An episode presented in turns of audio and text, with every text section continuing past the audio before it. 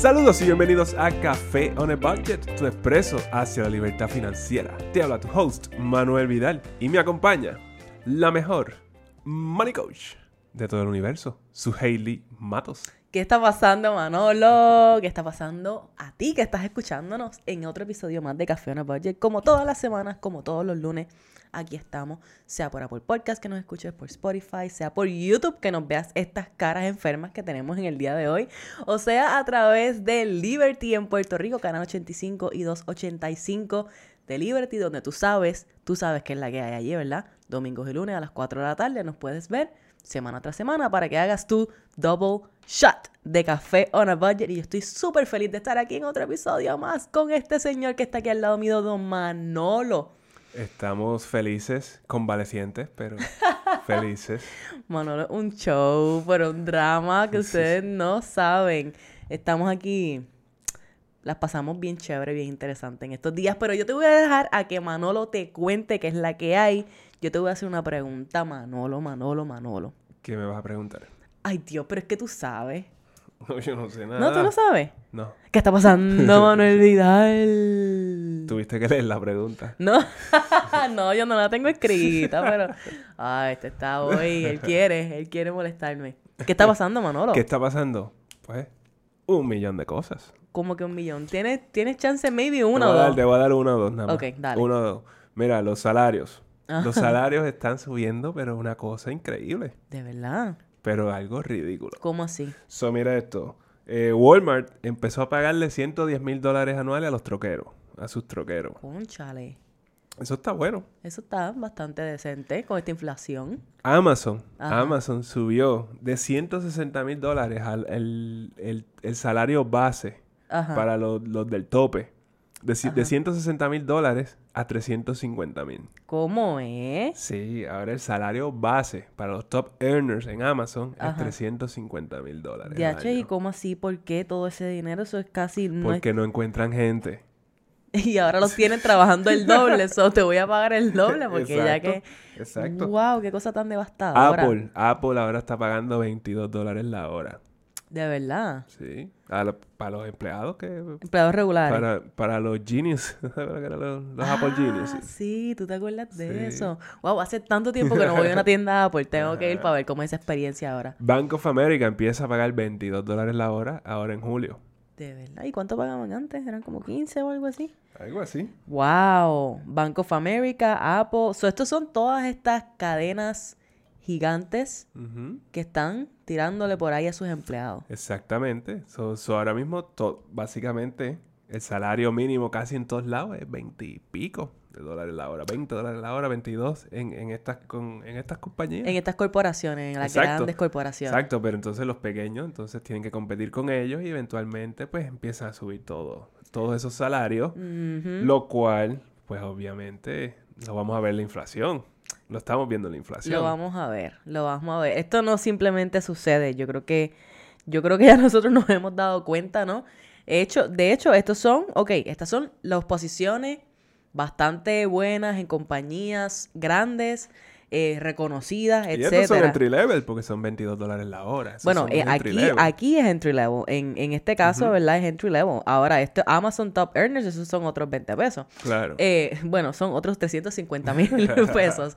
Este, pero lo que está interesante, nosotros hemos visto esto desde un principio, ¿no? Desde que comenzaron aquí, luego que abrieron el mercado nuevamente, que abrió como que la economía, pues mucha gente dijo, ah, yo no voy a ir a trabajar por 7.50 a la hora, yo no voy a bregar con eso, aquí en la isla, ¿no? Y en los lugares, en los pocos lugares que queden con ese salario mínimo, eh, que eso a fin de cuentas es federal. Ahora estamos viendo que son 8.50 mínimo por ahí para arriba, lo cual sabemos que en general puede ser más alto para las grandes corporaciones, pero también hay que considerar cómo esto va a impactar al pequeño comerciante, que eso son otros 20 claro, pesos. Claro, Eh, si tú le haces, por lo que me están diciendo, eh, por ahí, si tú aquí ahora se paga en, en Puerto Rico 8.50 la hora, o más o menos eso es 12 o 13 dólares la hora que Ajá. tiene que pagar el empleador. Sí, exacto. Que para un pequeño comerciante puede ser, eh, puede ser un problema. Y nada, lo estamos viendo porque hemos, hemos conversado con, eh, con gente que tiene negocios aquí en el área Sí.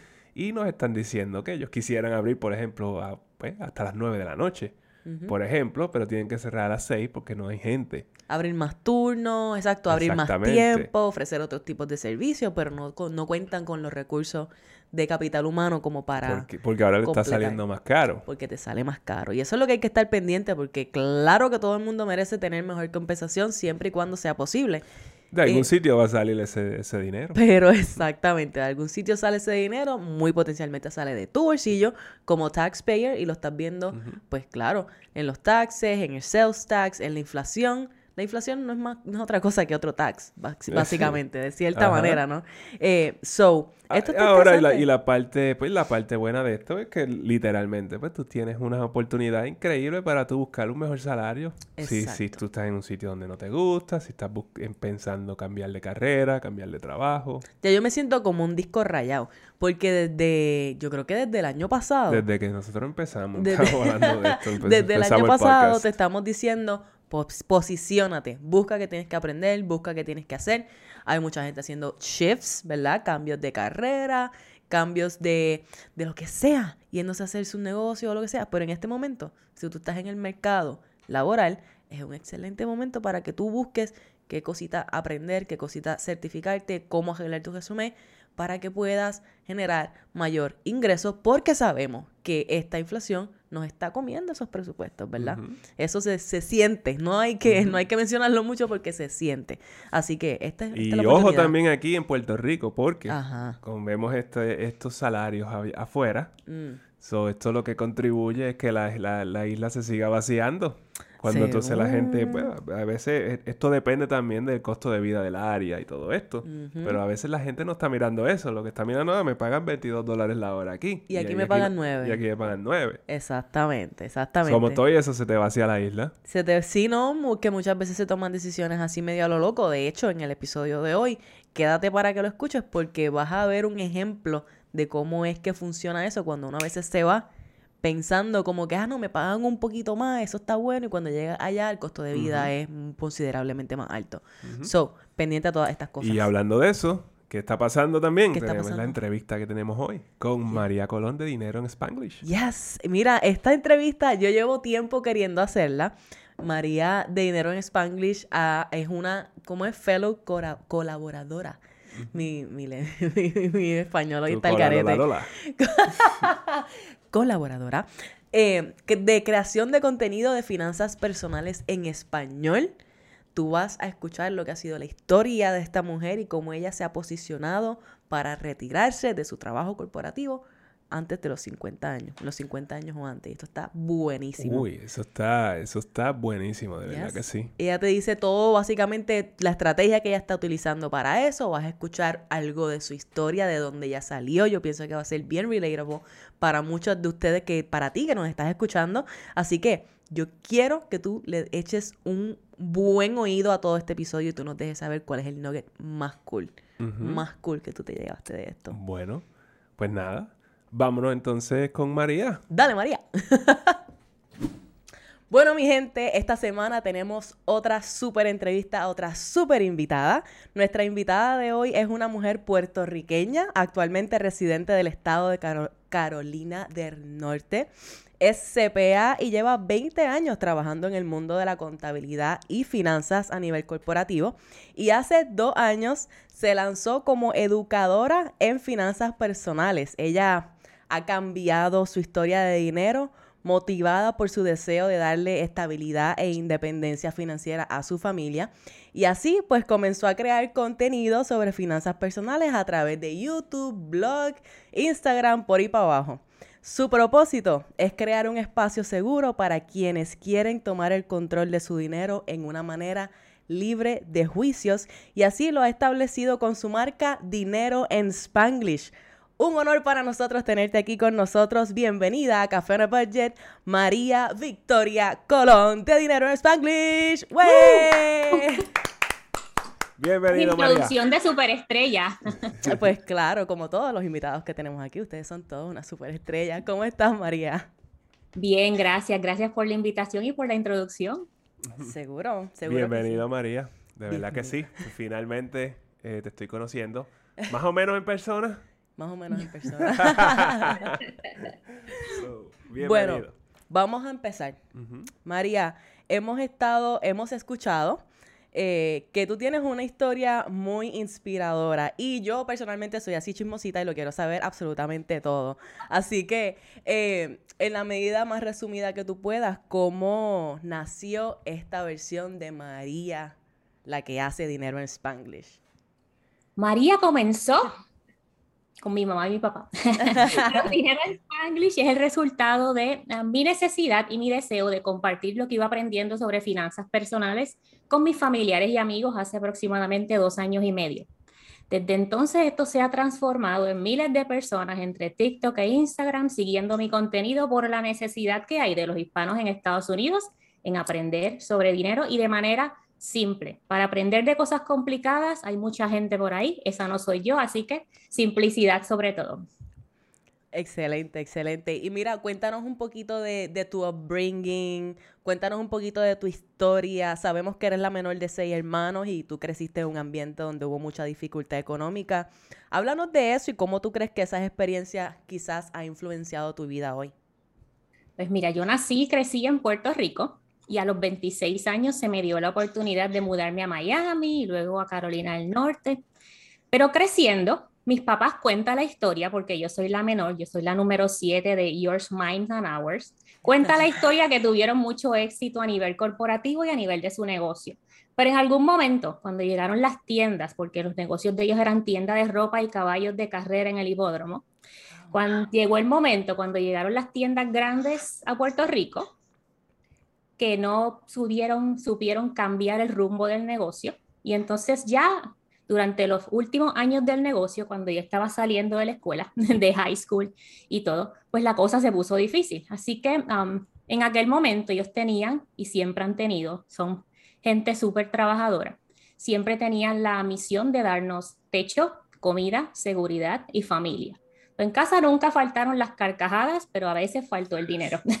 mi mamá siempre con su, um, con su enfoque de que hay que ahorrar y mi papá inversionista y empresario y amante de los caballos, pues se fue el dinero por el otro lado. Así que nunca nos faltó la familia, nunca faltaron las carcajadas, éramos una familia grande, um, pero sí, em, lo que soy hoy y lo que quiero darle hoy a mis niños y en el futuro y lo que le comparto a la comunidad es un pedazo de eso, de que hay que trabajar para nuestra familia, hay que trabajar por la estabilidad financiera y ya sea que trabajes corporativo o tengas tu propio negocio, las finanzas personales son importantes. Genial. Pues eso está, está bien interesante eso, porque eh, estás hablando un poquito de, la, de, que ellos no pudieron adaptarse a, a los cambios en el mercado que habían y por ahí, eh, y por ahí se puede ir todo. Si, tú, si tus finanzas, si no estás preparado financieramente, un fondo de emergencia, todo este tipo de cosas, por ahí se va todo. Yes. Y, y el hecho de que sí eran empresarios, ¿verdad? Tenían sus negocios. Eh, exitosos. Exitosos. Eso te da un poco ese trasfondo, ¿no? Ese feedback de que mis papás tienen negocios, la forma en la que se opera en la casa cuando tus papás tienen negocios versus cuando papá y mamá tienen trabajo son cosas diferentes. So, eso de seguro ya te dio algún tipo de understanding, ¿verdad? De mirar números, etcétera. Pero me parece también bien importante, sobre todo en esta generación que vivimos, que vemos hoy día, aquí en Puerto Rico sobre todo, con todas estas personas que están lanzándose a ser emprendedores, etcétera, la importancia, ¿verdad?, que da, más allá de tener el negocio successful con la idea brillante, etcétera, es también estar al tanto de tus finanzas y más allá de estar al tanto de tus finanzas, estar al tanto del mercado y qué es lo que está pasando, ¿no? Cómo nos vamos pivoteando, cómo vamos ajustándonos para no caer en esta, en esta situación. De seguro tus padres, yo estoy segura que hicieron lo mejor que ellos pudieron y claramente hicieron un gran trabajo porque estás aquí. Así que un aplauso para ellos, sí, no, definitivamente un aplauso para ellos. Me encanta, me encanta eso. Y wow, la menor de siete hermanos, eso está fuerte también. Eso debe ser un poquito challenging. ¿Cómo era, cómo era esa experiencia en casa como la menor? Pues mira, mis hermanas, mis dos hermanas mayores por parte de mi papá son muy mayores, así que nunca vivimos bajo el mismo techo. por el lado de mi mamá, los dos hermanos mayores por el lado de mi mamá eran como los protectores y los mm. cuidadores, ¿verdad? Entonces, estábamos nosotros los otros tres ahí, los chiquitos, los consentidos, pero sí, era una dinámica interesante y más cuando empezaron a crecer los sobrinos y llegaron los sobrinos se puso aún mejor. Pero sí, lo que sí me marcó y quiero que no, que no se vaya, ah, de la idea de mis papás teniendo negocio es que yo siempre dije, me marcó tanto, que yo nunca iba a tener un negocio propio. Yo dije eso tantas veces, yo nunca voy a tener un negocio propio, yo trabajo para otra persona, cambio de trabajo, al menos tengo el cheque ahí disponible, así que las cosas con las que nosotros crecemos nos marcan, pero nosotros podemos cambiar el rumbo y aquí estoy con dinero en Spanglish, aún sigo con mi trabajo, pero dinero en Spanglish está ocupando mi mente más que mi 8 a 5, como le dicen por ahí. Qué bello, qué bello. Eso, eso es bien común en estas familias donde crecen, eh, crecen en, negocios, haciendo negocios y todas estas cosas. Los hijos usualmente se, se, se, mueven para el otro lado. Sí, sobre todo si tienes experiencias que son difíciles. Yo recuerdo en mi casa mis padres tuvieron sus empleos, pero en algún momento intentaron tener su negocio también sin quizás tener todo el conocimiento y todo esto. Y claro, fue una etapa bien difícil, que hasta Manolo trabajó ahí de vez en cuando cuando era chamaquito. Este, y sí nos marcó, definitivamente nos marcó tras de, tener la experiencia de estar ahí, trabajar, era un establecimiento que vendía comida al lado de una escuela, eso era como, era una locura. Eh, estar allí nos marcó, pero también todo el proceso, ¿no? De cuando el negocio tuvo que cerrarse y todo eso, tuvo unas implicaciones bien fuertes y, y potencialmente parte de eso es lo que nos trae aquí, ¿verdad? A Café Budget. So, eh, sí nos marca, es bien importante y gracias por traer eso, María. Eh, de hecho, todos tenemos un financial awakening. Y yo no, yo no me atrevería a decir que ese fue el financial awakening para ti, porque tu financial awakening vino más adelante en tu vida. ¿Qué es lo que tú crees, cuál tú crees que fue ese momento para ti? Cuando tú dijiste, espérate, abrí los ojos, esto tiene que cambiar lo que estoy haciendo con mi dinero. Mira, fue a los 39. Ya voy casi a los 42. Así que fue a los 39. Ah, mi esposo y yo ambos tenemos posiciones de líderes en el trabajo. Los dos tenemos six figures job. Los dos nos encanta el shopping, los dos nos encanta vivir la buena vida y comer. Pero llegó ese momento, yo llevo trabajando desde antes de los 18 por los negocios de mis papás, pero W2 desde los 18 años. Un mes después de cumplir los 18, mi mamá me dijo, si acabó el seguro social, tienes que trabajar. Y me fui a trabajar, ¿ok? Y desde entonces he trabajado. Ya llevaba 21 años trabajando, ya sea en, como cajera o a nivel profesional, y dije, yo no puedo estar 20 años más así. ¿Ok? Entonces me amarré los calzones y comencé a aprender sobre finanzas personales. Nos dimos cuenta, 60 mil dólares en deudas de dos autos y no era la Tacoma. no, íbamos cuando estábamos aburridos de shopping a los outlets. El que ha vivido en Florida o va de vacaciones a Florida saben que los outlets y el shopping es otra cosa, así que esa era nuestra actividad principal. Cuando yo revisé mis números, mil dólares en compras al mes, del supermercado, 700, 500 a 700 en comidas afuera. Todo ese dinero era casi un salario de otra persona. Y dije, caramba, por no decir la otra palabra, esto es demasiado dinero que se nos está yendo y podemos cambiar el futuro financiero de nuestra familia. O sea, no le estamos dando prioridad a los ahorros, no le estamos dando prioridad a las inversiones, le estamos dando la, la prioridad a la gastadera y a la gozadera porque yo estudié, yo me echaba trabajando, yo me lo merezco y la vida es una. Así que ese fue el momento, 39, a los 39. Tú estabas teniendo la vida normal. Tú estabas viviendo como todo el mundo vive. Las deudas son normales. Yo cobro el mes que viene o la semana que viene. Por ahí viene dinero, no importa. Solo lo que yo estoy entendiendo es que fuese ese, ese awakening de que yo no quiero seguir haciendo esto por el resto de mi vida en términos de trabajo. So, quizás ya había algún tipo, había algún descontento o era simplemente que tú pensaste como que, espérate, yo voy para 40 años, esto tiene que cambiar. O, ¿Sabes qué? ¿Pasó algo en el trabajo o fue más algo como un cambio de mindset personal? Fue cambio de mindset y cambio de década. Voy para los 40. ¿Qué tengo? ¿Qué tengo además de cosas en el closet? ¿Qué tengo? Sí, sí, además yo creo, es, eh, yo creo que es eso de que te das cuenta de que, mira, aquí se están yendo miles y miles de dólares al mes en, en esto, en el closet, como, como bien tú dices. Eh, y entonces, como que, ¿qué yo puedo hacer? cuando encuentras esa manera de que si tú pones todo este dinero a crecer para ti, o sea, tú sabes que tú vas a ser millonaria. Y eh, no en tanto tiempo. Como que es, algo, es algo increíble. Y todavía eres joven, ¿verdad? Es como que, espérate, todavía soy joven, todavía puedo hacer algo. Llevas ya 20 años trabajando. O imagínate tú tener 40 años, ya llevar 20 años trabajando. Aquí hay muchas personas que lo han hecho así. Hay muchas personas que han tenido que trabajar para pagar sus estudios en la universidad o simplemente salieron de college y así mismo se fueron a trabajar. Imagínate cuánto uno se cansa trabajando 20 años.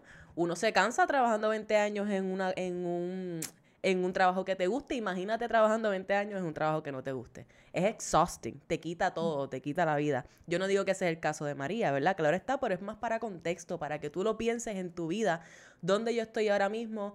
Llevo ya 20 años, tengo 15, tengo 10, yo quiero hacer esto por el resto de mi vida. ¿Qué es lo que, que yo tengo? como dice, como dijo María, ¿qué yo tengo? Pues 300 mil cosas en mi casa, como dice Manuel, que todos tenemos 300 mil artículos en la casa que no necesitamos. Así que piensa en eso, ¿no? Yo creo que María es excelente ejemplo para que tú te lleves esa preguntita para casa y te sientes y digas, ok, ¿qué yo tengo? Es, sentarse a, hacerte las preguntas difíciles. Porque a veces eso no, no, no son, no son, eh, esto no trae respuestas fáciles en ningún, en ningún contexto. De hecho, voy a, es más, voy a brincar a esta pregunta porque yo creo que ya estamos, estamos por allí. Te das cuenta de esto, María, y estás en tu, tú tienes tu familia, ¿verdad? Tú tienes un esposo, tú tienes tu hijo. ¿Cómo tú, cómo es esta conversación? Cuando tú te das cuenta de esto, cuando tú tienes este financial awakening, ¿estaba tu pareja en la misma posición? Eh, ¿Cómo tú traes esta conversación a la mesa? ¿Cómo se da eso? Mira, yo tengo la fortuna de que mi esposo es um, sensato en cuestiones de dinero, ¿ok? Um, pero él está como que, eh, para eso trabajamos, para eso estudié, para gastar, ¿verdad? Para pagar deudas, para gastar y ya. Yo le dije, dame un break, vamos a tomar esta hojita de Excel y vamos a hacer unas proyecciones. ¿Qué tal si terminamos de pagar mi carro en menos de un año? ¿Qué tal si terminamos de pagar el tuyo um, en los siguientes seis? Y cuenta los 18 meses. ¿Qué tal si mientras saldamos los autos, que era la deuda que teníamos, ahorramos también porque tenemos suficiente cash para hacer todas las cosas a la vez? No todo el mundo tiene el privilegio que tenemos nosotros de vamos a reducir esos benditos gastos y vamos a hacer un reallocation de nuestros fondos para las cosas que son importantes. Imagínate ahora, imagínate no, y te cuento ahora. Nosotros recibimos ingresos y no tenemos que pagar deuda. Uf. los ahorros y las inversiones, todo eso está automatizado. Gastamos en lo que nos da la gana. y entonces, pero ya todas nuestras prioridades, toda esa parte de invertir para el retiro, toda esa parte de nuestros sinking funds, de los ahorros para otras cosas que no son emergencia, vacaciones, los muebles de la casa nueva y todo eso ya está automatizado. Yo no tengo que hacer nada, yo no tengo que abrir la hoja de Excel para el bendito budget. Ya yo no tengo que hacer eso. Ese es el sueño que todos nosotros tenemos que tener y la aspiración que tenemos que tener. Pero él siempre fue, siempre me ha, me ha apoyado y me apoya. Es cuestión de ponernos de acuerdo y hablamos constantemente de dinero. Desde un principio fue así. Cuando traíste esta conversación, ¿se, se recibió? ¿Fue abierto? ¿Hubo apertura o, o tomó tiempo, tomó trabajo? ¿Cómo fue fluyendo eso? Hubo apertura, pero él no entendía el concepto de saldar la deuda. porque tengo que saldar el carro si yo pago poquito a poco? Y yo, mira, tienes el dinero en la bendita cuenta de ahorro, acaba y sal del bendito carro y así. y después me decía, ay, no tengo que pagar el carro. Ay, y ya, ¿viste? Wow. su mente siempre estuvo abierta a eso y más cuando sacamos el Compound Interest Calculator. Mira, si invertimos eso, en vez de pagarle la deuda, aquí está, aquí está el dinero para nuestro retiro. Hay veces que a los hombres hay que hablarle números. Hay veces que no es tanto como, no, esto mira, números, aquí está la calculadora, este dinero que tú estás gastando ahora mismo poquito a poco todos los meses, te devengaría todo este dinero si tú lo inviertes en vez de lo dejas tirado por ahí. Y ahí es que como que abren los ojos. Lo único que en el caso de nosotros, ese fui yo, el que trajo todo eso aquí. eso es así, bueno, por lo general, yo no digo que sea el 100% ah, de los casos, ese no es el 100% de los casos. Pero que es brutal, me parece súper bueno, ¿verdad? La importancia que haya esa apertura. Eh, no es que tengamos que entendernos de una, no es que estemos on board con el plan 100%, pero tenemos que estar abiertos a Es tener, tener, esas tener la mente abierta para que para, para considerar todos estos todos estos aspectos de las finanzas porque la verdad es que e- esa es la manera en que crecemos yo tengo dinero para gastarlo so no tengo que pensar en nada más so es bien fácil hacer eso lo que es más complicado es hacer eh, ese análisis para "Oye, qué pasa si yo uso este dinero en vez de pagarlo en deuda y en intereses para invertirlo para mi futuro Exactamente, exactamente. ¿Y tus padres eran así? ¿Hablaban entre ellos sobre dinero? No, desafortunadamente no. Las conversaciones no eran saludables. Era más, um, ¿cómo vamos a hacer dinero next? Mi papá tenía en las tiendas de ropa, mi papá vendió champú de caballo, mi mamá cosía camisas de jockey para los jinetes del hipódromo, o sea, todo era como el hustle. ¿Cómo hacemos para traer dinero a la casa? Pero no había un outlook, no, no estaba esa educación en casa. Yo sé que si la hubiesen tenido, hubiesen sido extremadamente exitosos porque donde ponían el dedo, ahí caía algo bueno, pero desafortunadamente no la había. y el hustle el hustle es una fase Yes. Eh, lo que pasa es que si uno no tiene la educación eh, suficiente en finanzas y todo esto pues uno se queda ahí Exacto, exacto. Como Manuel dice, si tú no sabes cómo manejar el dinero que tienes hoy, no vas a saber cómo manejar el dinero que te llega mañana. Si tú no tienes un plan financiero, te puede caer un montón, un montón de dinero y se te va a hacer salir agua en las manos porque no vas a saber qué hacer con eso. Eso de tener un plan es súper importante, me parece brutal. Ya tú nos hablaste un poco sobre dinero en Spanglish. Yo sé que dinero en Spanglish comenzó con otro nombre, comenzó con otra cosa y otra motivación. So, ¿qué fue lo que te motivó inicialmente entonces a crear ese contenido de finanzas personales? Tú querías enseñarle a las otras personas lo que tú habías aprendido, pero ¿a qué personas tú querías enseñarle y cómo fue eso transformándose y cómo tú dirías que está entonces dinero en Spanglish hoy? Originalmente fue, vamos a, a- voy a aprender yo y quiero compartir lo que voy aprendiendo con mis familiares y amigos. El que quiera aprender lo que lo reciba y el que no, que ignore mi Facebook y mi blog y lo que sea. Después tú te vas dando cuenta que tus familiares y amigos, si lo quieren, te llaman y si no, no te escriben. No, no importa, ¿verdad? Ellos saben cómo alcanzarte. Pero hay un, miles de personas allá afuera que necesitan la información y entonces le cambié el nombre a la página a algo más relatable con dinero, of course. Y entonces ahí comenzamos, a, eso fue en octubre del año pasado, octubre del 2021, cambié nombre, hice rebranding y me volví consistente con esta cuestión de postear en TikTok y en Instagram y en las plataformas y olvídate de YouTube porque eso toma mucho tiempo y el blog también y, y me enfoqué en los 30 second videos. Vamos a ver a quién le llega este mensaje de 30 segundos y listo. Y ahí es donde estamos hoy, llevando ese contenido diario sobre finanzas personales y simple. Yes, y en Spanglish porque pues hay muchas personas en la isla, hay muchas personas en Latinoamérica, pero también hay muchas personas en la diáspora que como yo tenemos ese Spanglish pegado, mi gente. A mira que a mí me dicen cosas a veces, sobre todo al principio del podcast. Es más, mi mamá era una que decía como que, nena, pero qué malo es tu español. Y yo, pues mujer, si después de 12 años viviendo afuera que tú quieres, el Spanglish va a estar ahí práctica. La práctica Y no hay break. Es más, tú estás aquí, tú ves los nenes por ahí en la calle, ellos lo que hablan es Spanglish. Lo que hay es Spanglish. So, tú estás al día, estás adelante, María. Eso es todo. El eso idioma todo. nos define. Mira, que, que tú has... ¿Hay algo sobre ti misma que tú hayas aprendido gracias a Dinero en Spanglish, gracias a hacer este proyecto? Mira, comiquísima la pregunta. Esta voz que yo tengo me ha traído muchos problemas. Mientras yo crecía, mi casa era la casa en la que la gente de la pizza llamaba para atrás a ver si la orden era real, porque una bebé había llamado a pedir pizza, ¿ok?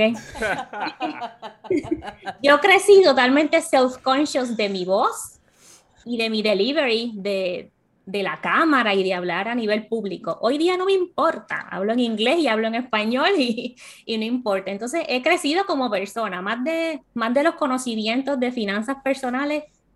Olvídate, estamos aquí y hay gente por allá que necesita mi mensaje, olvídate de mi voz y de cómo me desarrollo en la cámara.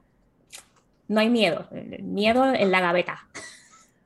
Tú sabes que me encanta esa contestación.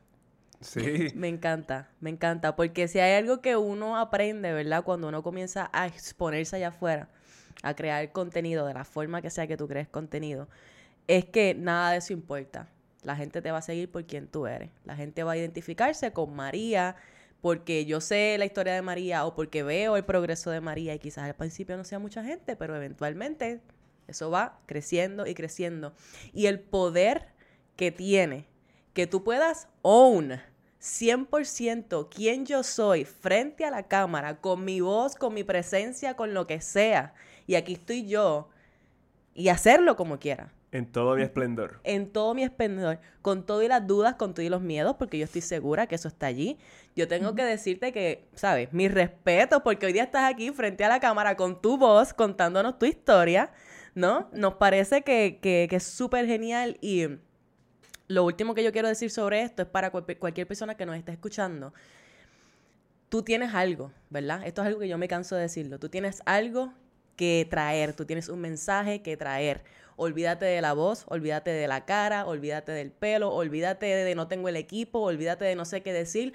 Párate donde sea y dilo que no va a salir excelente de la primera, pero lo tienes que decir porque la práctica es lo único que te va a traer al punto en el cual María y nosotros podamos aquí estar teniendo una conversación de su vida, de finanzas, de valor para ti. Y tú tienes algo que le va a servir a alguien más, así que es momento de moverte y hacer lo que tienes que hacer, pararte y habla con convicción, con honor, porque eres tú y es tu historia. Así que gracias María por esa respuesta porque me parece brutal, brutal, brutal. Y para que tú veas cuán común es eso, también nosotros, cuando nosotros fuimos a grabar ese primer episodio de Café on a Budget, fue algo devastador. como que yo no podía, yo no, para editar eso yo no podía escucharme, me tomó como dos semanas eh, editarlo. Eh, lo grabé como cuatro veces el mismo episodio. Para que al final tampoco saliera como yo pensaba que iba a salir. Bendito, a mí cuando llegan personas y me dicen, los estoy escuchando desde el principio, a mí me da escalofrío.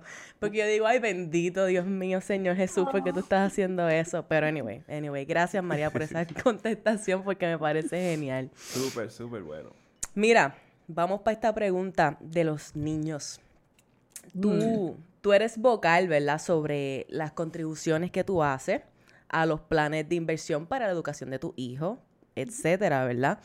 Eh, a mí nos gustaría que tú nos hables un poco sobre esto, que tú compartas con la comunidad de tu conocimiento, ¿verdad? ¿Qué opciones hay allá afuera para aquellas personas que desean contribuir a la riqueza de sus hijos? Sí, mira, Marcos tiene 13, que es el mayor. Cuando él nació, nosotros vivíamos en Florida y en aquel momento ah, compramos el Florida Prepaid College Plan, ¿ok? Él nació justo en el momento del crash del 2009, así que fuimos afortunados de comprar el plan de cuatro años de universidad a nivel nacional. No era solamente para las universidades de Florida, así que los que viven en Florida pueden mirar el Florida Prepaid College Plan, es una opción. Yo en el caso de nosotros, reemplacé el pago del auto por el pago del Florida Prepaid College por cinco años. Así que en aquel momento, sin saber lo que iba a hacer con mi dinero, eso, así lo vi. Terminé de pagar un carro, esos 300 y pico se los pongo al Florida Prepaid por los próximos cinco años. Ahí quedó. Con Isabel, ella tiene cinco, y entonces le abrimos una cuenta 529 en Fidelity directamente. Entonces Fidelity lo pone en un fondo de estos Target Date Index Funds de acuerdo a su edad, cuando va para la universidad, ese dinero está ahí tranquilito. ¿okay? Y tenemos una, ahí tenemos una meta de ponerle cierta cantidad de dinero ahí. También le tenemos el 529 de North Carolina, no me preguntes, mi esposo y yo no nos comunicamos y terminamos con 2.529 para la niña. Eso pasa, ¿ok? Eso pasa en las mejores familias. Y en adición, como tengo el dinero en Spanglish y tenemos una propiedad para la renta, yo le pago a ellos un retainer por sus servicios y ese dinero se le paga directamente a los Roth IRA. Mis niños tienen Roth IRA, así que probablemente cuando tengan 18 van a tener un net worth mayor del que yo tenía a los 30. Mira, esos nenes están más puestos que el candado. Yo creo que ellos están más puestos que nosotros ahora mismo. Posible que sí. Ellos tienen Roth IRA. So, yo estoy segura que muchas personas que nos están escuchando ahora mismo que no tenían conciencia de que esto era posible, ¿verdad? Sí sabemos de los planes de college y todo esto, pero sí, si tú tienes tus niños trabajando para ti en tu negocio, ¿verdad? Claro, consulta con tu CPA, María CPA en Carolina del Norte, ¿verdad? En Virginia y Carolina del Norte. Ah, pues ahí está. Si estás en Virginia y Carolina del Norte, consulta con María, pero consulta con tu CPA porque para tu negocio tú puedes entonces tener a tus muchachos en tu nómina, como quien dice, y mira, le contribuyes a su cuenta de retiro individual. Eso es un súper palo. Y tú tienes las deducciones en tu compañía. So, imagínate. estás creando riqueza y riqueza que se está quedando dentro de tu Tax núcleo free. familiar. Tax Casi, free casi encima tax de free. todo eso.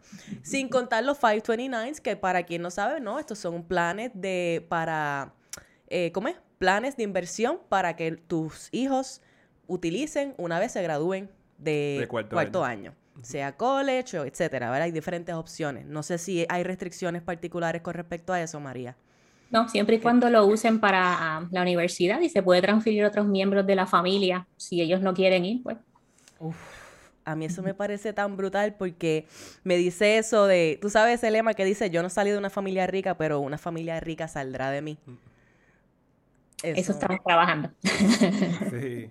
Yo pienso que están súper espoteados para eso. Y hablando de eso un poquito también, es como que ahora mismo que pues que el mercado está eh, dando, dando cantazos. Wobbly. Eh, Está, está por ahí, so hay un montón de planes 529 que han, han cogido un cantazo. Es justo ahora cuando los estudiantes ahora se están graduando y todo eso.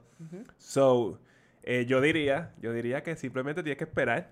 Como que esperar ese plan irá para arriba, o so, busca qué otra manera tú puedes fund eh, eh, pagar estos el primer semestre o algo así es lo que es lo que el plan otra vez se recupera, se recupera, exactamente. Sí, hay diferentes estrategias que tú puedes buscar, ¿verdad? Para utilizar estos planes si estás en una posición ahora mismo en que el plan no está, no está eh, buoyant, exacto, no está bollante, pues hay alternativas que tú puedes utilizar para fund ese college de tu hijo mientras tu cuenta eh, vuelve y Otra, sube. otra estrategia que yo he visto de esto también es que, pues, gente, cuando nace el bebé, básicamente compra, le compran una casa. Compran Ujú. una casa, de aquí a, a 18 años ya casi está paga. Y ahí tienes tu plan 529. Claro, hay gente que la coge y la compran y la compran a 15 años en vez de, o a 20 años en vez de a Exacto. 30, ¿verdad? El, el mortgage. Y cuando el muchacho se gradúa de cuarto año, pues ahí tiene su casa para que ellos la vendan o la continúen eh, utilizando como una propiedad de inversión. Y ahora tienen esos recursos para ellos, para su network, para utilizar en lo que ellos quieran. Ahora, hablando de esto, ¿no? Eh, ¿Nos compartes entonces un poco sobre cuán involucrados están los niños en las actividades financieras de la casa? Eh, se habla de dinero frente a ellos, ya que ellos van a tener esta responsabilidad, ¿no? Una vez estén en su mayoría de edad.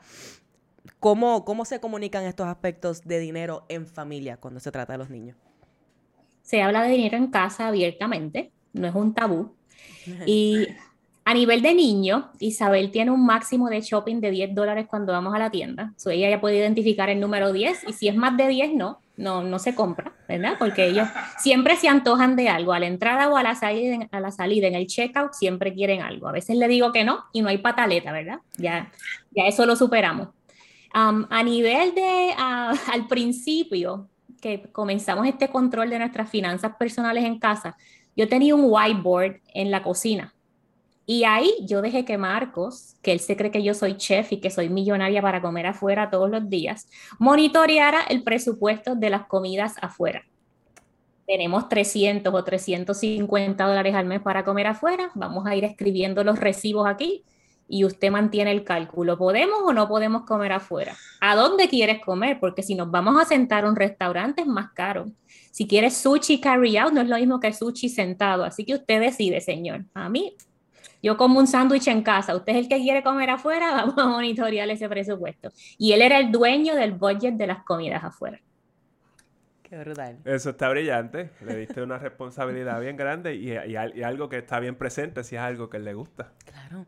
Y conocer límites, que muchos de nosotros adultos todavía no sabemos lo que es eso. Le ponemos un límite a nuestro presupuesto y decimos, ay Dios mío, no me queda mucho para comer, pero yo quiero ir para comer como quieras. Yo me voy a volar el presupuesto para las ventas, olvídate de eso. Y mira, aquí tienes a Marcos, que es un joven de cuánto? De, 13, años. Que, que de hecho a los 13 años, a los 13 años tú lo único que tú quieres es comer. Todo lo que quieras Todo, comer. tú lo único que tú quieres es ir afuera y comer. Tú quieres comértelo todo. Yes, ese, en ese momento del crecimiento es comida. Decimos qué cosas tú comías a los 13 años. Ah, No, no, no, Los no. a la cruz. no. Los clavos a la cruz. Así que aprendan de Marcos, mi gente, me parece genial, me parece de verdad que es súper brutal que ellos vayan aprendiendo con la práctica. Súper, súper bien a papá y mamá por eso. Mira, María, algo que sabemos que conocemos de ti, ¿verdad? Es que tú tienes un plan de retirarte a los 50 años. Y tú comenzaste esta, este awakening, ¿verdad? Comenzó hace dos, tres años atrás, cuando ya tenía 39 años. O sea, tú me estás diciendo que desde ese punto en el cual tú te diste cuenta de que algo había que cambiar, tú sabes que para los 50, si Dios quiere y todo sale bien, tú vas a estar retirada. Correcto. ¿Cómo alguien en sus late 30s, ¿verdad? O early 40s se prepara entonces para retirarse temprano? ¿Qué consejo tú le darías a cualquier persona que esté en esos zapatos de María hace un par de años atrás? Primero hay que ser realista. Yo hice un assessment. Vamos a considerar que yo llevo aportando consistentemente a mi 401k del trabajo desde los 26 que me mudé acá. Cuando me fui de Puerto Rico lo saqué todo y metí las patas y whatever. Ya sabemos que no se pueden pasar los planes de Puerto Rico para Estados Unidos. Ok, cometí ese error a los 26 consistentemente. Así que a los 39 yo dije, tengo tantos miles de dólares en mi 401k. Vamos a añadirle a esto el brokerage account. Vamos a añadirle a esto propiedades de inversiones. Y esa ha sido mi estrategia. ¿ok? Ya el Outlook o el forecast dice que sí, voy a llegar al, al balance que necesito en mi cuenta de retiro. Claro está, todo esto depende del mercado. Y por eso también el plan ya para cuando me queden cinco años, en el 2025-26, tengo que aumentar mis reservas de cash, que es algo que a la gente se le olvida. Yo cuando llegue a mi retiro voy a vivir del plan de retiro, ¿no? Hay que hacer un poquito de reserva de cash ahí, porque ¿qué pasa si estamos en una situación como la de ahora, en la que el mercado baja? Hay que tener efectivo para vivir por un año, 18 meses, lo que sea que dure el bajón, si es que dura tanto tiempo, ¿verdad? Um, ser conscientes de que el cash te va a ayudar cuando no puedas alcanzar esos fondos que tienes en tus planes de retiro. Entonces es una combinación de cash. Mis cuentas de retiro yo no las puedo um, accesar hasta los 59 y medio, ¿verdad? Hay maneras que se pueden accesar, pero en general 59 y medio. Así que brokerage account, cash, ingresos de real estate es una combinación que cada uno de nosotros tenemos que identificar qué estilo de vida queremos vivir en el retiro y hacer los números para llegar a ellos.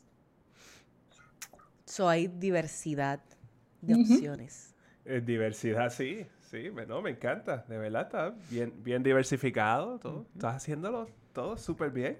Mira, y una pregunta, ¿verdad? Que no, no tengo aquí, pero me parece que es pertinente porque tú comenzaste como todo el mundo. O sea, aquí escuchando esta historia, ¿verdad? María salió como fulano, ¿verdad? Del barrio tal, en tal sitio, normal, normal.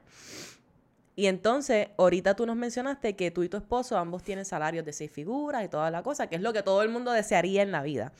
¿Cómo tú llegaste a ese punto? ¿Cómo tú, qué, qué tipo de, de estrategia tú utilizaste, si alguna, para moverte a tal manera que lograste estar en este lugar, ¿verdad? Porque yo entiendo que ese ingreso pues te ayuda bien utilizado, porque sabemos lo que es ese ingreso mal utilizado, no te ayuda en nada. Bien utilizado te ayuda a setearte de esta manera, que si Dios quiere a los 50 años tú estás out. ¿Cómo tú hiciste para lograr alcanzar ese ingreso? Decirle sí al cambio, embrace change, ¿ok? Yo salí de Puerto Rico con un salario corporativo de 28 mil dólares al año. Me mudé a Miami con un salario de 40 mil pensando que era muchísimo dinero. Qué error, ¿verdad? Pero esa es otra historia. Seguimos cambiando de trabajo, nos mudamos de ciudad, nos mudamos de estado. Hay gente que tiene pánico de mudarse de Carolina a Ponce Imagínate cruzar el agua, cruzar los estados y seguir cambiando. Yo salí de Puerto Rico casi sin saber hablar inglés. Ahí embrace el acento y seguimos para adelante. O sea, seguir cambiando. Mi esposo es uno que cambia de trabajo a cada rato. El que lo conoce a nivel personal dice, caramba, pero cada trabajo le da un bono o le da un aumento salarial o diferentes opciones que si se queda en el mismo trabajo no las tiene. Así que eso de quedarse en un trabajo 15, 20 años, si no está subiendo, ya esa historia es vieja. Uy, buenísimo. Eso está buenísimo, eso está buenísimo. Igual que Manolo, Manolo. Porque yo también he hecho eso. Yo cada dos, tres años, cada vez cada año, era, era, me tenía que ir, literalmente. Bueno, tú te tenías que ir porque era como que ya aquí no hay nada para mí, esto es... Exacto, pero pues era, era esa cuestión también. Era como que por lo menos, por lo menos me puedo ir y buscar más dinero en otro lado porque voy a estar, voy a ser igual de miserable que estaba antes. claro, claro. Y hay alternativas, ¿no? El punto es, no, definitivamente. Me encanta eso, embrace change. La vida es constante cambio. So, tú vas a tener que enfrentar cambio, lo quieras o no lo quieras. ¿Qué tal si ese cambio te posiciona de una manera que tú, sabes, que, que, te beneficie, que te permite tener mejor ingreso, mejores oportunidades? Mejor ingreso utilizado conscientemente te da un retiro temprano. ¿Sabes? Estas son cosas que debes considerar, ¿no? Y si no sabes cómo hacerlo, busca ayuda. Si no sabes cómo hacerlo, busca al amigo, busca a María, busca a la persona que sepa cómo hacerlo, que lo haya hecho antes, que te pueda dar un tip, que te pueda dar un consejo, que te pueda conectar con alguien, ¿no? El punto es que tú te muevas, que tú te muevas. Y by the way, qué mejor momento para tú cambiar de trabajo que ahora. Están las posiciones por ahí. Es como que literalmente hay dos posiciones abiertas por cada persona eh, que está buscando trabajo. Mira, vaya. Así que oportunidades de más hay. De hecho, eh, sí, no, definitivamente es bien importante en este momento con el Great Resignation. Yo fui a buscar eh, cómo estaba el mercado por ahí ahora mismo. Tacho, están las posiciones que ni votándolas se acaban. Si tú tienes tu, bien, tu resumen arregladito, tú puedes ir y comenzar a probar cómo está el mercado y puedes comenzar a pedir lo que tú mereces pedir y comenzar poco a poco a ir subiendo esos ingresos añade ese ingreso a un buen manejo de dinero y ya tú estás set for life, mi gente, estás set for life. María, ¿cuál tú dirías que ha sido la herramienta más importante para que tú y tu familia estén entonces encaminados exitosamente hacia tu retiro temprano con independencia financiera? ¿Cuál es la herramienta más importante para ti? Una herramienta no tangible, te voy a dar dos, una no tangible y una tangible. Disciplina, número uno, porque cuando no existe motivación y las metas no te entran, como este weekend pasado, bueno, Memorial Day Weekend, yo quería ir shopping, shopping, pero no, no fuimos shopping. Disciplina. Y segundo, automatización. ¿okay? Hay que automatizar los procesos. Yo voy a trademark esta frase, ojos que no ven, bolsillo que no gasta. ¿okay? Así que si tú no ves ese dinero en la cuenta, no hay dinero para gastar, ya, automatiza tus procesos financieros. No tiene que ser complicado. Empieza a transferir 20, 50, 100 dólares a cualquier cuenta que tú hayas decidido y deje ese dinero tranquilito ahí, que cuando lo mires la cuenta te vas a sorprender importante para esas cuentas de ahorro y de inversión. exacto, la cosa es no dejar que las emociones tomen esa decisión por ti. Como nosotros hemos dicho esto antes, es como que tú tienes un budget, tú tienes aquí a quién preguntarle, básicamente. Abre tu budget y pregúntale si puedes gastar o no. Exactamente. Otra herramienta para que te lleve el presupuesto, que María, ya María, ¿sabes? Ha trascendido eso un poco, pero inicialmente, si esto no es lo tuyo, si tú no sabes cómo bregar con tu dinero, pues tú tienes que mirar, tienes que ver qué es lo que hay ahí, qué dicen los números cuánto estoy gastando, cuánto voy a ajustar, cuáles son mis límites, cómo me voy a pagar primero, ¿verdad? Tengo mi cuenta de ahorro, tengo mi cuenta de inversión, cómo yo automatizo eso de tal manera que no tenga que mirar ese dinero, no tenga que lidiar con él y ahora tengo yo aquí tranquilito, controladito lo que sí puedo utilizar y con eso es con lo que me muevo. Me parece genial, me parece genial. Oye, antes de entrar al coffee break, tengo una pregunta para, para María. ¿Cuál tú crees, María, que ha sido la creencia de dinero con la que tú hayas crecido que se te ha hecho más difícil soltar? Mm, para eso trabajo. Para eso trabajo, explícame un poquito. Pues mira, tenemos este pensamiento de que yo me lo merezco porque para eso trabajo, ¿ok? Y, no, es, no es tener pensamiento de escasez, ¿verdad? No, no es volvernos súper restrictivos con nuestras finanzas o cosas así, pero hay momento para todo. O sea, si tú automatizas tus procesos, si ya tú tienes todo automatizado, pues entonces puedes gastar en el chinchorreo el fin de semana. Pero si tienes como meta saldar una deuda, si tienes como meta tener tus ahorros, pues entonces hay que ajustar un poquito.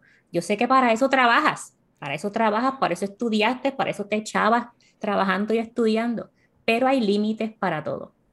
Así que ese, ese pensamiento de que yo me lo merezco y para eso trabajo nos hace esclavos de el trabajar para pagar y gastar.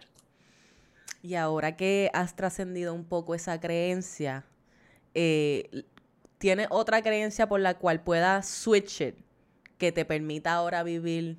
Porque para eso trabajo, ¿verdad? Por aquí va la pregunta. Para eso trabajo lo que te dice es pues yo me voy, yo voy a gastar y voy a chinchojear y me voy de shopping y me voy de viaje y la tarjeta de crédito, dámelo todo ahora porque YOLO. YOLO, ¿verdad? Mira cuántas veces yo escucho el bendito YOLO. Está bien, ni problema, you only live once, pero ¿cómo tú quieres vivir? ¿Tú quieres vivir en estrés, en ansiedad, de que las tarjetas, de que no sé, de que cómo voy a pagar, de toda esta cuestión? ¿O cómo, cómo o tú quieres vivir en la paz mental de saber que no tienes que pagar un carro porque ya está todo pago, tú, de saber que te puedes ir de viaje y si hay algún contratiempo, no pasa nada porque tenemos fondo de emergencia, porque tenemos suficiente dinero, porque está todo automatizado, porque nuestras inversiones continúan, porque nuestros ahorros continúan, porque no hay nadie buscándonos, porque no le debemos a nadie, porque puedo llegar donde sea que yo esté, yo voy a dormir en paz, yo voy a dormir tranquilo, no voy a perder ni una hora de sueño por el contratiempo que sea que me haya sucedido. Por eso te pregunto, ¿verdad? Pues para eso trabajo, ¿hay alguna otra creencia ahora por la que, haya trans, que, que haya sido el resultado de esa transformación para ti? Sí, y es que el dinero es mi herramienta hacia la estabilidad e independencia financiera. Ya no es una esclavitud. Yes. ahora es una herramienta. Yes. La herramienta más poderosa. Poderosísimo. La más poderosa. Brutal. Me encanta. Manolo, ¿Tú tienes alguna pregunta antes de entrar el coffee break? No, no, ya vamos para el coffee break. Vamos para el coffee break, María. Y ya yo, ya yo aprendí la contestación a esta primera pregunta, pero tengo que hacerla porque si no, no es el coffee break, María. El coffee break son las, las mismas cuatro o cinco preguntas que le hacemos a todos los invitados. Y la primera es, ¿tomas café? ¡Bú! Desde ahora, ¡bú! Agua con limón. Se, acabó esta entrevista. Ya, mira, nos vamos. Olvídate, María, olvídate, María. Tomaba café cuando era pequeña, a los seis años nos sentamos a la mesa a tomar café, pero después nos pusimos bici y se acabó el café. Oye, ¿que no te parece curioso ese que aquí todos los nenes tomaban café? Sí, sí. Es una cosa, eso se supone, eso es normal. Yo no sé si eso es normal. Yo, yo tengo memoria tomando café en un biberón. Sí, sí. Mi padre, eso puede casi caer en abuso, pero esa es la que hay. Bueno, todavía aquí estamos. Aquí estamos vivos. Aquí estamos. vivos. Ajá, próxima pregunta, Manolo. Mira, eh, María, ¿qué libro sobre mindset o emprendimiento eh, le recomendaría a nuestra audiencia de Café de Budget? Tengo tres libros favoritos. Atomic Habits. Atomic Habits fue uno muy bueno. Esas cositas sencillas para simplificar tu día. Y dos, de dinero. Me encantó I Will Teach You to Be Rich y Die with Zero. Tratan de lo mismo, uno con un título optimista y otro pesimista, pero están muy buenos los dos. ¿De quién es Die with Zero? Ese no lo he escuchado. Mm, te lo debo. Ok. lo buscamos y lo ponemos en los show notes para que todos lo encuentren. Ok. Excelente, lo estoy apuntando. Next. María, ¿qué rutinas tú tienes que tú crees que son indispensables para tu éxito? Rutinas. Yo soy mala con las rutinas. Al menos doblo la sábana por la mañana. Me tomo el té en estos días. Estos días he estado, y mira, te, te tagué en una historia. He estado tratando de tomarme el té por la mañana y escribir un poquito por la mañana antes que se levante el corillo de la casa. Así que ese es mi, mi momento de centrarme, y de las ideas, cuando las ideas fluyen. Después se me hace un tapón en el cerebro y ya no pasa más nada. Mm. Yes, el poder del journaling, me encanta, me encanta, me encanta. Y make your bed, make Hacer your la cama, es importantísimo. De hecho, que hay otro libro que se llama Make Your Bed, que está buenísimo y es pequeñito y es bien fácil de leer y lo puedes buscar. Si esto es algo, si todavía a la edad de hoy tú no sabes hacer tu cama por las mañanas todos los días, vete y checate ese libro que te va a gustar. Próxima, Manolo. Mira, María, ¿cuánto de tu éxito tú crees que fue suerte y cuánto fue porque trabajaste duro? Mira, hace muchos años tenía una amiga que me decía, qué mucha suerte tú tienes. suerte nada, esto es todo trabajo. Mientras gente andaba de par y yo andaba trabajando y estudiando, mientras Marcos crecía, yo andaba estudiando para el CPA a las horas que todo el mundo estaba en la playa o estaba durmiendo. Mientras mis amigos se quedaron en Puerto Rico con su familia, yo tomé el avión, una caja y una maleta y, y aquí estamos. Así que suerte nada, mucho trabajo. Y eso yo creo que después de escuchar la historia, ¿verdad? Yo pienso que es bastante obvio, pero tenemos que escucharlo from the horse's mouth aquí. María, ¿qué es para ti libertad financiera? Hacer con mi tiempo y con mi dinero lo que me dé la gana. Comer y viajar a la hora que me dé la gana, a donde me dé la gana. Yo he recibido esa respuesta de María por Instagram múltiples veces. me encanta, y me encanta porque es que así es como, yo creo que ese es el dream. That's the dream. Hacer con mi vida lo que me dé la gana. Ok, este fue el coffee break. ¿Te queda algo? No, ya, ya se acabó el coffee break. Se acabó el coffee break. María, finalmente, primero, ¿dónde las personas que nos escuchan pueden encontrar más sobre ti y sobre dinero en Spanglish? Estoy en todos los lugares como Dinero en Spanglish, TikTok e Instagram siendo las plataformas primordiales. TikTok y está tu website también, ¿verdad? Tengo dineroenspanglish.com y el, eh, la guía y el curso están bajo transformatudinero.com. Aquí estamos, transforma tu dinero. Así que si esto es algo que a ustedes te interesa, si tú quieres trabajar con María de cualquier manera, tú vas por ahí, por TikTok o Instagram, o vas a Dinero en Spanglish, o transforma tu dinero.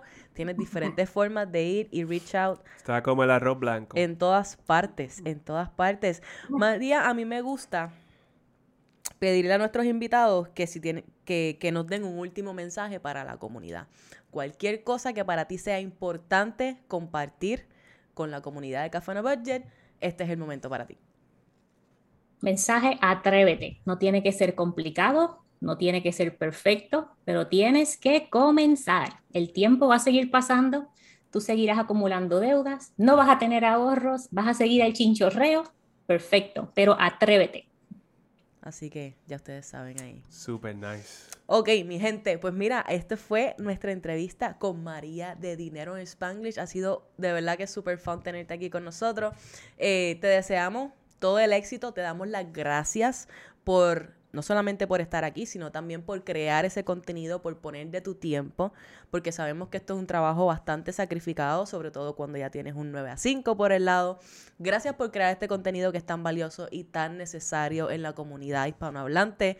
Eh, María es parte de un grupo de colaboradores, ¿no? Que, que, estamos en Instagram dándole duro a las finanzas personales, tratando de traerte a este lado, de, de traer conciencia a tu mente sobre la utilización de tu dinero. Y eso es algo que personalmente, ¿verdad? Atesoramos mucho y, y te deseamos el mayor de los éxitos en todas las cosas que emprendas fuera de aquí y un pronto retiro, claro que sí celebramos juntos. Gracias por la invitación. Seguro. Este, como creadora de contenido, ese es uno de, tus, de los sombreros que, que tú te pones, porque aparte de eso eres mamá, eres empleada, este, y, encima de eso tienes, sacas el tiempo para tú hacer todo este contenido. Uy. Admirable. Seguro que sí. Un aplauso para ti, María, y gracias por estar aquí. Bueno. Gracias. Bye bye. Bueno, gracias a María de Dinero en Spanglish por la entrevista. La pasé súper cool y me encanta porque estas historias, mano, uno no les da suficiente crédito. Y yo pienso que todos tenemos, todos tenemos algo en esa historia con lo cual nos podemos sentir identificados. Si no, muchas cosas, si no muchas cosas, ¿no? Porque venimos de donde venimos, aprendemos lo que aprendemos, pero aquí lo que es importante es que tú te des cuenta de que se puede cambiar y de que independientemente de las circunstancias, todos podemos crear una vida que funcione para nosotros, que esté alineada con lo que nosotros creemos hoy día, con nuestros valores hoy día, y que sí es posible cambiar esa, ese historial familiar y crear libertad financiera para nosotros y para nuestros descendientes, que ya usted escuchó ahí cómo ella está posicionando a sus hijos de una manera increíble, me pareció genial. ese es el ejemplo perfecto de que de verdad, de que todos podemos hacer esto. Definitivamente, y no tienes que no tienes que haber salido de cuna de oro, no tienes que haber salido, tú tienes que trabajar, tú tienes que saber qué es lo que tú quieres, moverte, vas a cometer errores en el camino porque lo escuchaste aquí y yo creo que ese es el caso para todos nosotros, pero no siempre puedes rectificar, siempre y cuando tú sepas qué es lo que tú quieres y para dónde. Y como bien dice María, atrévete. Atrévete, mi gente. Así que yo creo que sí, eh, me pareció súper brutal. Muchas gracias a María. Y déjanos saber a ti que nos estás escuchando con cuál de qué sobre esta historia te resonó más a ti. ¿Cuál fue el nugget que te llevaste? ¿Cuál fue el pedacito de inspiración, de motivación, de educación que te vas a llevar de este episodio? Porque ese es el propósito de cada uno de estos episodios, ¿no? Traerte algo que tú te puedas llevar, implementar y poner acción en tu vida para que la transforme, para que alcance libertad financiera. Y antes de irnos, tengo que decirle, exhortarte a que si te está gustando este contenido, mira, primero que todo, compártelo. Compártelo bueno con tu corillo, con tus amigos, con tus familiares, con tus compañeros de trabajo, con todo el mundo. Y también, ¿de qué otra forma nos puedes ayudar? Pues mira, déjanos un rating de 5 estrellas y un review en Apple Podcast y en Spotify para que así podamos alcanzar muchas más personas que como tú están buscando la libertad financiera, Manolo. Uy, pues nada, con eso entonces nos fuimos. Eh, esto fue Café, on a budget.